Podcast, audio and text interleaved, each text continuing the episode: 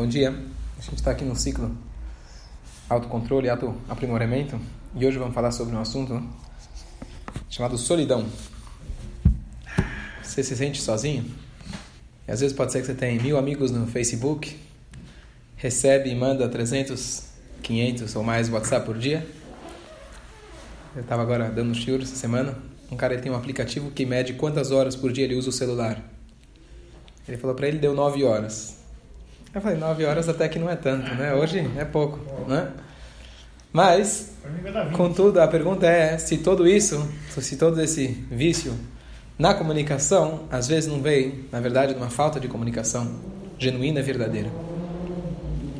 Então, hoje a gente vai abordar um tema muito interessante, que é a passagem do início do Tanar, do Nar, na verdade, que depois que termina os cinco livros da Torá, Moshe Rabbeinu falece, o próximo líder é Yoshua. E Yoshua, então, ele manda dois espiões, depois de 40 anos que o povo ficou no deserto, por causa do pecado dos primeiros espiões, ele manda dois espiões, que eram Kalev, Kalev era um dos espiões que foi da primeira vez que voltou falando bem da terra, e o segundo era Pinchas. Pinchas a gente vai, logo vai estudar em algumas semanas essa história de Pinchas, também neto de Aaron Cohen, um grande tzadik.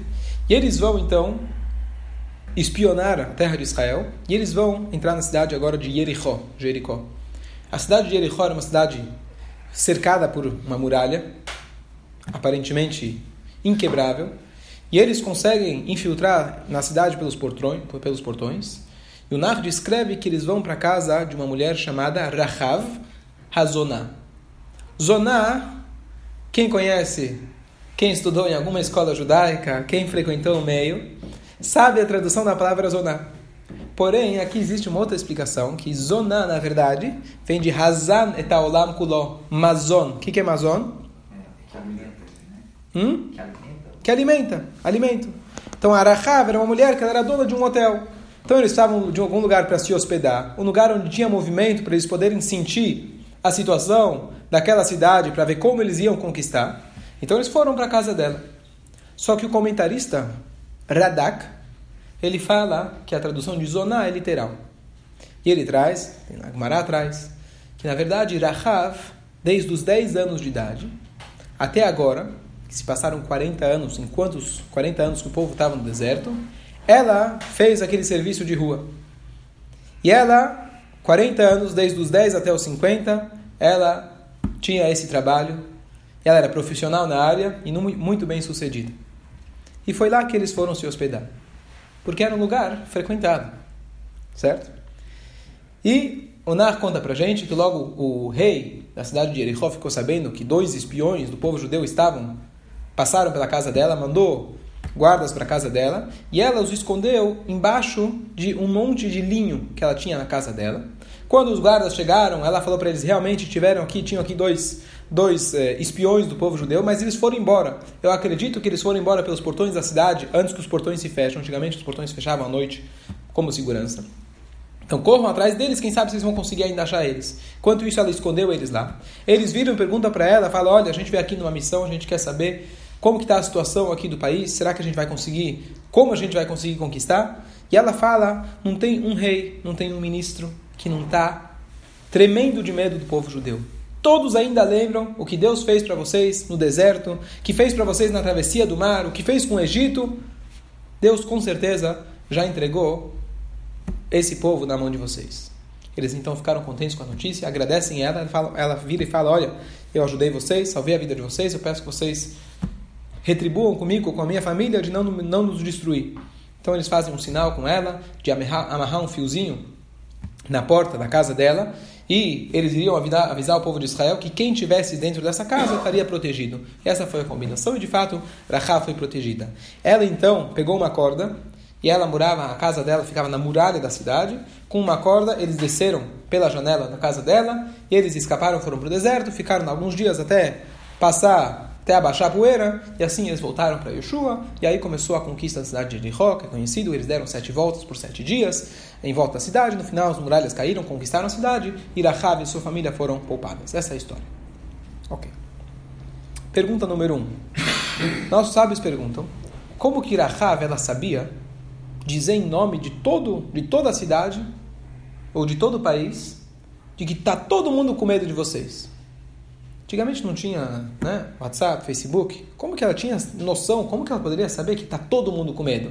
Ela pode falar em nome da família dela, em nome de algumas pessoas. Como que ela sabia dizer em nome de todo mundo? Essa é a pergunta número um. Diz para a gente a Guimará que ela era tão boa na profissão que não havia um rei, não havia um ministro que não tinha vindo na casa dela buscando os seus serviços. E após os 50 anos de trabalho, de sucesso na carreira, ela, depois daquele episódio, vira para Deus e fala: Olha, eu quero mudar e abrir uma nova página na minha vida. E ela se converteu. Ela fez chuvá. E ela chega e vira para Deus e fala que, em mérito do linho, em mérito da janela em mérito da corda, eu quero que você aceite a minha chuva. E a Gemara traz que a chuva dela, de certa forma, foi superior à de Moshe Rabbeinu. Porque quando Moshe Rabbeinu bateu na pedra, rezou para Deus 500 e tantas vezes, e Deus não aceitou. Rahav fez chuva, instantâneo, Deus perdoou ela. Próximo ponto. Além dela se, ter se convertido, ela se casou com ninguém menos que o próprio Yoshua, o líder do povo de Israel. Agora, tenta imaginar a situação. Chegam e te ligam e falam, olha, teu filho está na estivá, né? Se formou rabino agora, está procurando um shidduch. Eu tenho uma mulher maravilhosa para ela. Quem é ela? Olha, tem 50 anos, a carreira dela até essa idade, de 10 anos aos 50, não foi das melhores, né? se apresenta de um jeito assim, mas né? não foi das melhores, mas hoje, Tzadeket, uma mulher maravilhosa. Você aceitaria ou não aceitaria? Ainda o quê? O líder do povo judeu. Uma coisa é fazer chuvá. Deus aceita chuvá, tudo bem. Casar com o líder do povo judeu? Tem uma pequena diferença. Como que ela chegou nisso? Não só isso, nossos sábios trazem para gente que haviam quatro mulheres maravilhosas, as mais bonitas da história. Quem vocês conhecem? Sara, Esther, Abigail, que se casou com o rei David, e Rahav. Não só isso, desse casamento entre Yoshua e Rahav, saíram, saíram oito profetas, inclusive um deles era o profeta Yehezkel, que posteriormente, ele é um grande profeta, dos maiores profetas, ele era criticado, não era todos os profetas que eram 100% populares, né? Eles tinham pessoas que não gostavam deles. Então tinham pessoas que falavam para Yehezkel, ah, você é profeta de Deus, né? Eu sei quem foi tua vovó. Não vem me contar a história. A gente conhece, né? Esse rabino, é, eu sei, eu lembro dele ainda da a infância dele. Se eu te contar como que ele era na escola, todo mundo tem essas fichas, né? A gente lembra as fichas de cada um. Então, vamos levantar a ficha aí do Yehezkel, todo mundo sabia, tá certo? Mas, desse casamento saíram oito profetas. E ela foi considerada das mulheres mais bonitas da história do povo judeu. Então, como a gente explica? Como a gente explica? Primeiro, duas coisas. Como que ela acabou casando com Yoshua? E número dois, por que ela chega e fala para Deus em mérito dessas três coisas? Do linho, da corda e da janela. Então aqui tem um ponto interessante, que o linho, a corda e a janela eram as ferramentas de trabalho dela. Por quê? Porque quando vinha lá um ministro, né? Eu não ia bater na porta de entrada, porque não queria que alguém ficasse na porta filmando e postasse no Facebook no dia seguinte, né? Quem esteve lá. Na realidade, todo mundo ia lá. Mas ninguém queria que os outros soubessem. Então o que, que ela tinha? Ela morava na porta, na a casa dela, a janela dela dava na muralha da cidade, por onde as pessoas entravam e saíam, não pela porta, entravam com uma corda pela janela, certo? Ninguém viu, ninguém ficou sabendo, no meio da noite, saiu, tranquilo. Se por algum acaso aparecesse alguém inesperadamente dentro da casa, ela tinha uma outra ferramenta, escondia dentro do linho.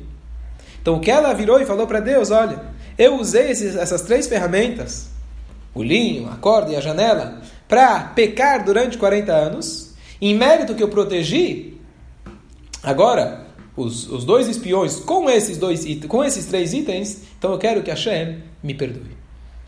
Mas, a gente pode olhar, tem uma explicação bem mais profunda sobre essa história, que vai explicar para a gente essa reunião, esse casamento de Rahav com Yoshua, quem na realidade era Rahav, a alma de Rahav, quem era Yoshua, e a gente vai entender melhor o objetivo desse casamento. E a gente vai entender também melhor o que, significa esses três itens do linho e da janela e da corda. E aí a gente vai entender por que, que ela realmente fez questão de usar esses três itens para falar para Deus como argumento, olha, por causa deles, eu quero que você aceite a minha chuva. Maharal de Praga, 1520, famoso Maharal de Praga. Quem fez aquele. Quem fez o Golem, quem já visitou lá a cidade de Praga, tem lá até hoje. Altenoi Yeshua, a sinagoga mais antiga da Europa, 700 anos. É, tem a sinagoga. E ele faz uma explicação mais profunda, mais profunda do que significa esses três itens: o linho, a janela e as cordas. Só que a linguagem dele é meio cabalística, mas vamos trazer uma linguagem um pouco mais simples para a gente poder entender o que, que ele fala. Então, na verdade, nossos sábios trazem para gente de que o linho, em hebraico, se chama bad. Uma roupa feita de linho é bigdei bad. Bad era a roupa que o Kohen Gadol usava no Yom Kippur. A palavra bad vem da palavra levad em hebraico, que significa sozinho. Ou quando a gente tem no início de Eichá, que a gente lê no dia mais triste do ano, Eichá Yashav Badad, as lamentações, que Jerusalém estava sentada Badad, sozinho. Então a palavra Bad significa sozinho. E eu não pesquisei a fundo, mas pelo que eu estava estudando, o linho, a maneira que o linho ele cresce, são espigas que eles nascem, onde nasce a semente do linho são sozinhas, não nascem agrupados. Então o linho ele simboliza a solidão. Quem de nós não se sente, pelo menos de vez em quando, sozinho? E aí volta aquela pergunta do celular, ou qualquer outro tipo de vício que a gente às vezes está tentando se distrair, porque se você pede para alguém ficar sozinho com ele mesmo, sem celular, sem telefone, sem outras pessoas, e relaxa, quanto tempo você consegue ficar sozinho, sem ficar chupilgas? Porque às vezes a gente não consegue lidar com nós mesmos. Porque a gente, às vezes, a gente sente sozinho, a gente sente uma solidão, e a gente precisa preencher esse vazio com alguma outra distração. Depois você tem a janela. O que, que é a janela? É o que você abre da sua casa, do seu ser, para fora, para o mundo que está fora. Depois disso, você tem o terceiro passo, que é uma corda. Link. Você se liga, você se liga com outras pessoas ou com outras coisas. O que acontece? Cada um de nós, cada um de nós tem uma maneira que a gente lida com as nossas dificuldades. Arahav a palavra Rahav significa largo, amplo. Rahav. Ela tinha uma alma muito ampla, muito grande. Rabino Tversky, já veio aqui no Brasil, que ele, mais de 60 anos, cuida de pessoas que estão se reabilitando das drogas. Tem mais de 60 livros escritos, centros nos Estados Unidos. Uma vez ele estava dando uma palestra e alguém perguntou para ele: o que você aprendeu, qual mensagem você aprendeu dos teus 60 anos de prática? Ele falou uma coisa incrível. Ele falou que todos, sem exceção, e entraram de alguma maneira no vício são as pessoas mais sensíveis e genuínas e autênticas que eu já encontrei. E o que acontece? Que justamente por eles, eles buscarem a verdade, por eles não se contentarem com a superficialidade, a droga que eles precisavam para conseguir acalmar essa, esse desgosto e essa ansiedade, precisava ser uma dose maior. E é isso que aconteceu com Rahav. Rahav tinha um potencial tremendo. O linho dela era muito grande. O que, que ela fez? Ela abriu uma janela. Agora pergunta o que, que você faz com essa janela? Para onde você joga as tuas cordas? Para onde você estica as tuas varas? Quais peixes você vai pescar? Então ela precisava de uma droga toda noite. Cada noite era outro. A droga de ontem à noite foi muito forte mas ainda não preencheu o vazio.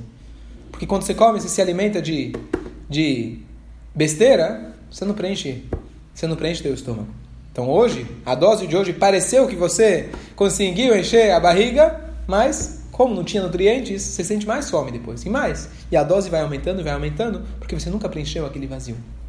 Então a Rahav, que tinha aquele vazio, óbvio que aqui Rahav é só um protótipo para o nosso dia a dia, ela preencheu esse vazio com a cada dia com uma outra droga. Precisava ser um outro rei, um outro ministro, e ela foi subindo na carreira dela, mas nunca ela estava de fato satisfeita. 40 anos de profissão. Se a gente for traduzindo nos dias de hoje, Arahá foi a primeira a abrir uma conta no Facebook e ela tinha 100 mil likes por dia. Todo mundo curtia. Só que é superficial. Amizades verdadeiras não são no Facebook e não é no WhatsApp. Quantas vezes hoje a gente para para se reunir face a face, sem o celular na mão, para ter uma conversa como amigos? E é isso, na verdade, que Rahav estava buscando. Depois de 40 anos, quando ela chegou e encontrou esses dois tzadikim, de alguma maneira isso tocou nela. E ela percebeu que os 40 anos dela, que ela estava tentando preencher o vazio dela, ela ainda não estava contente. Ela não conseguiu preencher. E aqui vem uma explicação do Menachem Azar de Fano, que ele era um aluno do aluno do Arizal, o Ari Akadosh Tzfat, ele tem um livro que se chama Gilgulei Neshamot. Gilgul aquele, quando as, águas, as almas voltam aqui, são recicladas e voltam de novo para consertar uma coisa do passado. E ele fala o seguinte: Yoshua era da tribo de Efraim. Efraim era um dos filhos de Yosef. Yoshua era Yosef. Yarahav era a esposa do Potifar. Quem lembra? Quando Yosef ele trabalhava na casa do seu amo. Aquela mulher que ficava dia a dia, como a Gemara atrás, trocava de roupa várias vezes ao dia, tentando persuadir Yosef, tentando levar Yosef na dela. Não só desse jeito ela tentava, mas ela também ameaçava Yosef. Se você não vier comigo, se você não quiser estar comigo, eu vou te prender, eu vou te bater. Torturava ele literalmente. Essa era a alma de Rahav. Os nossos sábios trazem que a esposa do Potifar, apesar de tudo, ela tinha uma intenção de Shem Shammai, uma intenção dos céus. Porque ela teve uma visão profética que dela, com Yosef, iria sair uma grande linhagem, uma linhagem importante. Então, foi por isso que ela fez isso. Mas, qual é a história? Yosef, quem lembra da história, uma criança, tinha sonhos. Ele pensou que ia ser o rei do mundo. Sonhou lá com os feixes, sonhou com as estrelas. Um belo dia, os irmãos pegam e acabam com o sonho dele. Jogam ele no buraco com cobras e escorpiões.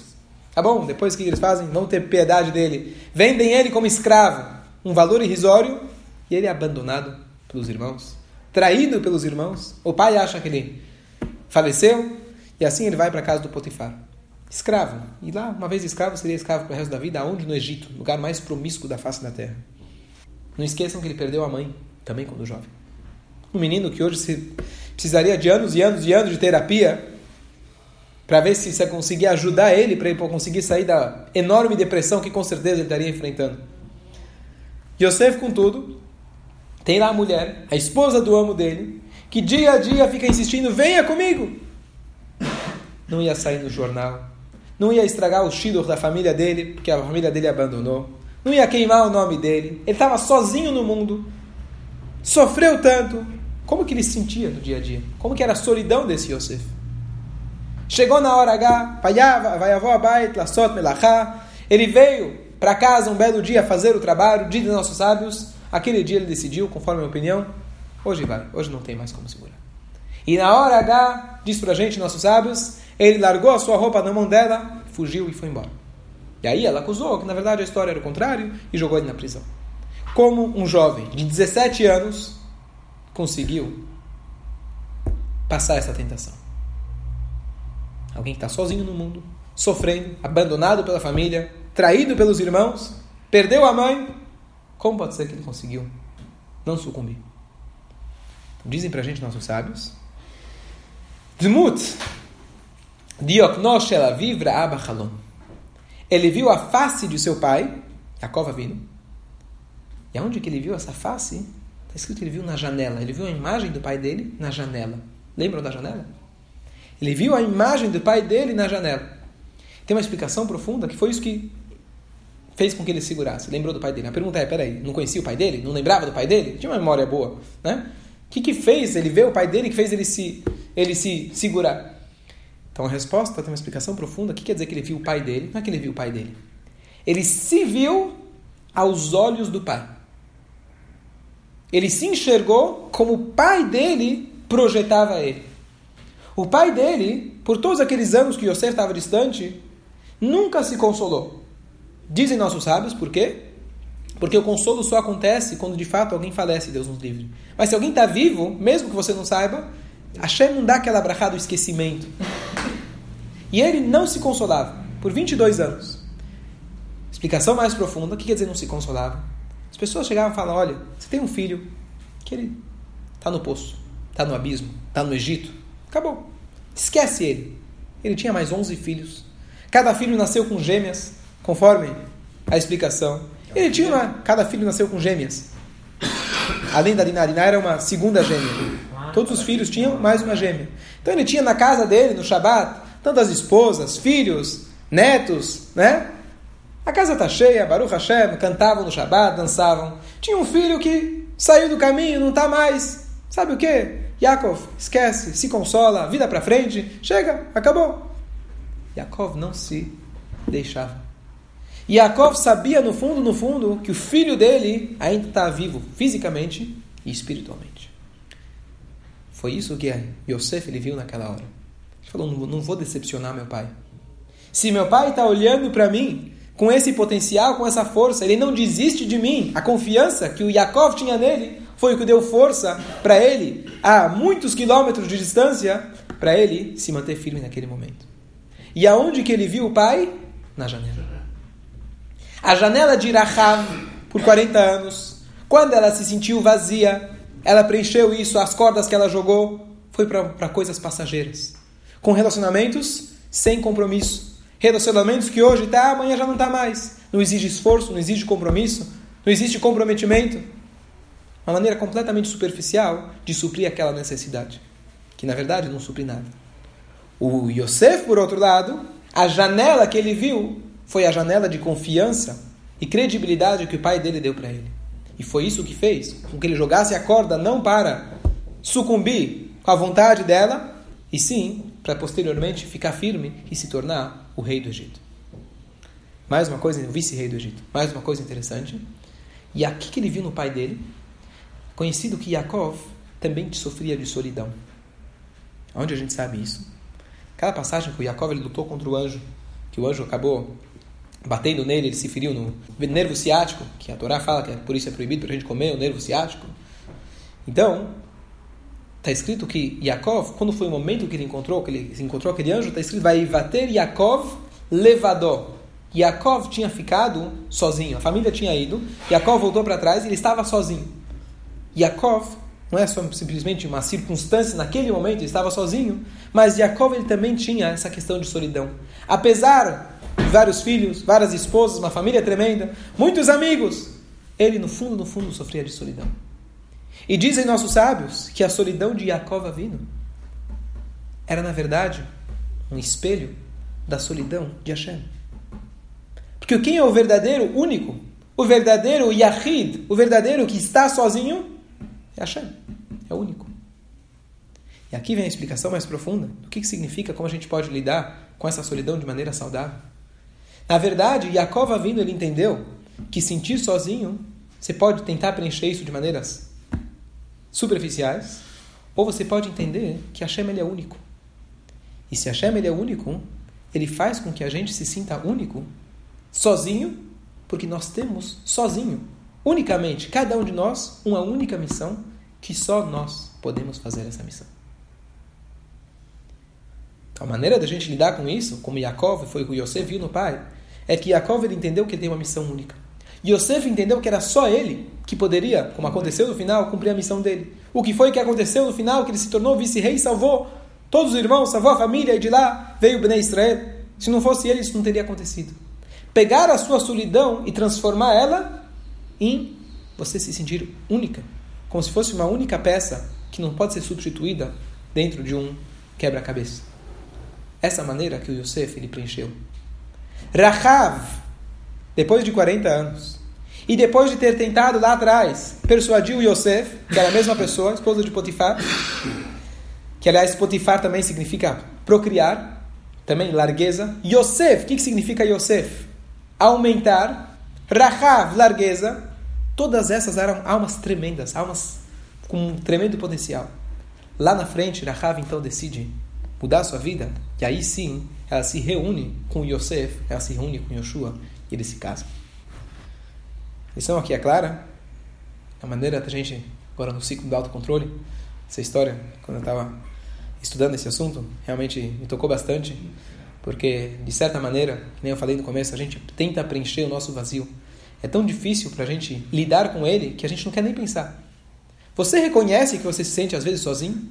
Você reconhece que você sente um vazio no dia a dia? Se você não reconhece, às vezes pode ser porque você não está deixando nem espaço para reconhecer. De tão doloroso que é, você não quer nem ficar sozinho, deixa eu ficar com amigos, deixa eu ligar para alguém, deixa eu ver se eu recebi uma mensagem. Né? O celular ele normalmente toca, a gente já sente ele, mesmo quando não toca, a gente acha que toca. Né? Tocou. Tocou, tá vendo? Agora quando Agora, quando não toca, a gente quer apertar o botão para ver quem sabe alguém está precisando de mim, né? Ou seja, a gente não consegue estar confortável com nós mesmos. Pegue a sua, pegue o seu linho, abra a sua janela, estigue a sua corda para coisas que são verdadeiras, duradouras. Precisam de comprometimento, precisam de esforço, mas é assim que a gente vai conseguir descobrir que a nossa unicidade, isso na verdade é uma, um presente único que a Hashem deu para a gente, para a gente conseguir realmente fazer a nossa missão aqui no mundo, que a nossa missão é única, e assim a gente vai se sentir não sozinhos, mas junto com essa peça do quebra-cabeça, a gente vai conseguir verdadeiramente se unir aos demais e fazer com que a, com que a foto da vida, a foto do universo, o projeto na qual Hashem fez esse mundo, que é a vinda de Mashiach, se concretize em breve. Amém.